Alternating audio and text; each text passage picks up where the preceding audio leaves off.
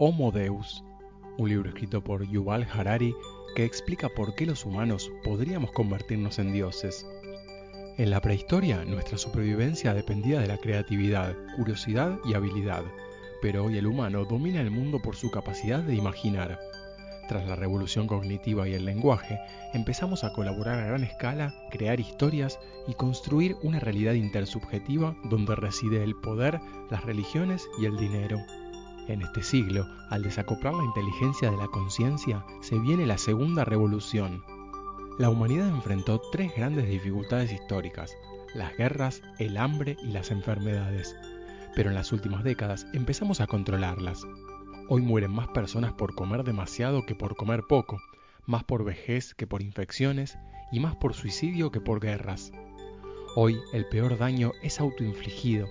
El mundo es más saludable y próspero y debemos decidir qué hacer con este poder, cómo lograr la inmortalidad, la felicidad y la divinidad. Pasamos de adorar a dioses a rendirnos culto a nosotros mismos, enfatizando la sociedad en vez de la religión, para elegir lo que la gente debería o no hacer, y viviendo según las leyes de los hombres, no las de Dios. Si obtenemos placer de algo sin dañar nada, la sociedad lo permite, incluso si es un pecado religioso. A esta doctrina la llamamos humanismo, pues coloca en el centro al individuo y sus experiencias, siendo el único capaz de determinar qué es lo mejor para sí mismo y defendiendo por tanto los derechos individuales. Pero la tecnología nos llevó al tecnohumanismo, que derivó en el nacimiento del dataísmo, que coloca en el centro a los datos y en el que el flujo de información es el valor supremo y la libertad de la información es el mayor bien. La ciencia puso en duda el libre albedrío y descubrió que nuestros propios algoritmos orgánicos controlan mayormente nuestro cuerpo y cerebro. Creemos que decidimos, pero nuestro subconsciente controla la mayor parte. Incluso nuestras decisiones racionales están predeterminadas por el ADN y las emociones disparadas por el efecto de los neurotransmisores. De hecho, usando técnicas de resonancia magnética funcional, se puede predecir en gran medida lo que una persona decidirá. Para las religiones, la muerte tiene sentido como paso metafísico al más allá, pero para el humano moderno es un problema técnico que se puede resolver. La curación de individuos enfermos se aprovecha para la mejora de individuos sanos, y con los avances científicos se extiende cada vez más la vida hasta el punto que algún día podamos ganarle a la muerte. En el corto plazo, la longevidad trae problemas políticos, como las reformas en sistemas de pensiones y en el mercado laboral, pero en el largo plazo vendrá con el clamor popular ante las primeras élites que puedan acceder.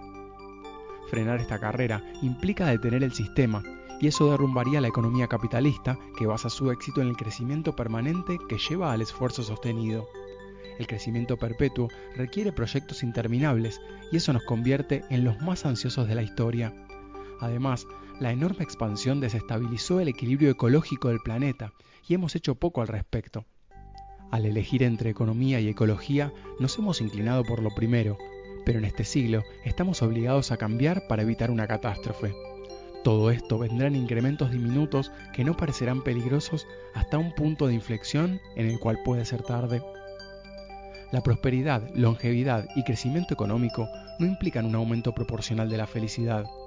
Las sensaciones de placer están relacionadas con situaciones favorables para la supervivencia y reproducción, y los momentos de felicidad son fugaces y así nos mantenemos en su búsqueda. Nuestra naturaleza nos hace miserables y vivimos en constante insatisfacción sin importar lo seguros y sanos que estemos. La dificultad para alcanzar la felicidad tiene un aspecto psicológico porque pasa por las expectativas que aumentan a medida que conseguimos mayor bienestar y un aspecto biológico porque todo ocurre en el cuerpo. Cada vez toleramos menos el tedio y buscamos forma de evitarlo y entretenernos. Asumiendo que la felicidad la proporciona el placer, tendemos a buscar la repetición y ampliación de esas sensaciones, pero no podemos sostenerlas indefinidamente y por eso tendremos que aprender a sentir placer continuo. Al buscar la dicha, perseguimos la divinidad y para instalarla en el cuerpo tenemos tres caminos. La ingeniería biológica, que propone acelerar la evolución, hasta ahora dependiente del azar de las mutaciones mediante modificaciones en nuestro ADN, circuitos cerebrales y equilibrio bioquímico la ingeniería cyborg, que fusionará nuestro cuerpo orgánico con dispositivos artificiales, habilitando implantes de chips para la interacción. y la ingeniería de seres no orgánicos, que busca crear entidades pensantes con la inteligencia artificial. La medicina ya trabaja en la introducción de nanorobots en nuestro organismo para identificar enfermedades, matar virus y células cancerosas.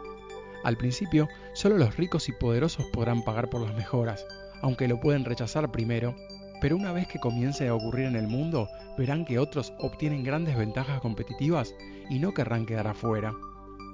En tareas específicas, los robots pueden ser mejores que nosotros y podrían complementarnos o reemplazarnos. La inteligencia artificial alcanzará en algún momento a la humana y podría hacer que seamos irrelevantes para muchas cosas. Los algoritmos nos conocerán más que nosotros mismos, como ya está ocurriendo con los dispositivos de monitoreo. Con más información podremos reemplazar las narrativas que nos llevan a tomar malas decisiones y hasta podrían decirnos qué nos conviene estudiar, dónde trabajar, a quién votar y con quién casarnos. Pero delegar la toma de decisiones puede hacer que nos termine resultando trivial y perdamos la capacidad de hacerlo. Quizás las máquinas consideren a la conciencia humana como un subproducto de la inteligencia, y dado que ésta existe artificialmente, podría determinar que su continuidad es innecesaria.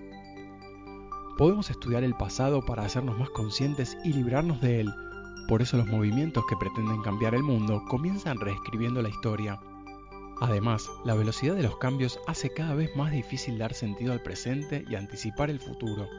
Pero el conocimiento influye sobre el escenario que analiza, perdiendo así su propio sentido.